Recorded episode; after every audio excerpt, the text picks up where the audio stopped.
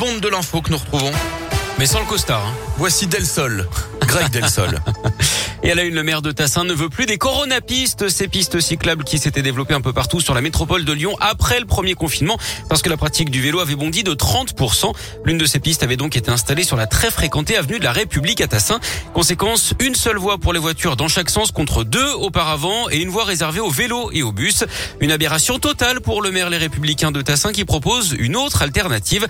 D'après Pascal Charmot, les embouteillages se sont aggravés et la fréquentation espérée des vélos n'est pas au rendez-vous avec 250 euh, passages aller-retour par jour. On est très loin des milliers d'usagers qu'on nous annonçait il y a déjà plus d'un an. C'est pour ça que nous proposons une alternative. Euh, revenir à une situation où il y a une voie cyclable et non pas deux euh, pour redonner trois voies de circulation pour les flux automobiles. Ça fait depuis à peu près octobre de l'année dernière, donc un an, que nous avons proposé notre alternative à la métropole. Nous n'avons eu aucune réponse. Donc oui, le dialogue est manifestement difficile et l'écoute de la métropole, elle est inexistante. Faux, hein, répond la métropole de Lyon qui a bien pris connaissance du projet alternatif porté par le maire. La voie de bus disparaîtrait. Cette solution n'est pas acceptable hein, pour Fabien Bagnon, le vice-président chargé des mobilités. L'Ouest lyonnais ne doit pas se noyer dans le tout automobile sur les lieux écologistes qui veut encore donner du temps au nouvel aménagement à Tassin. On vous résume toute la situation sur radioscoop.com. Dans l'actu en parlant mobilité, cette bonne nouvelle, la réouverture à la circulation du pont de Vernaison. Les automobilistes peuvent désormais l'emprunter à nouveau dans les deux sens à partir d'aujourd'hui. Désormais, les véhicules seront retenus par un feu installé sur l'île de la Table Ronde en cas de fermeture du passage à niveau. Je rappelle hein, que la circulation des poids lourds reste strictement interdite sur l'ouvrage.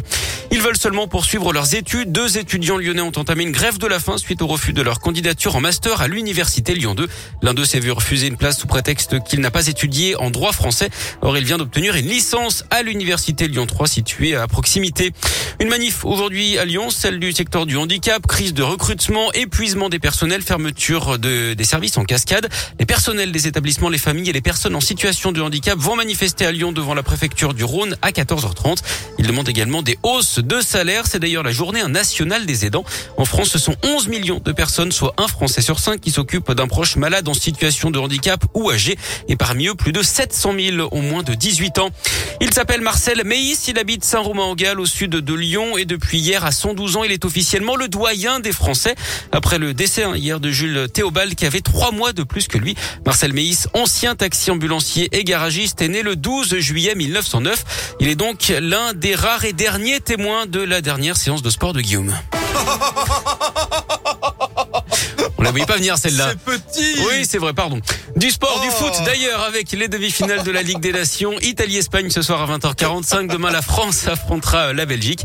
Et puis hier, les Lyonnaises ont bien commencé la Ligue des Champions avec une victoire 3-0 chez les Suédoises de Haken. Et puis en basket, deuxième victoire en deux matchs de championnat pour l'Asvel. 94-69 au Portel.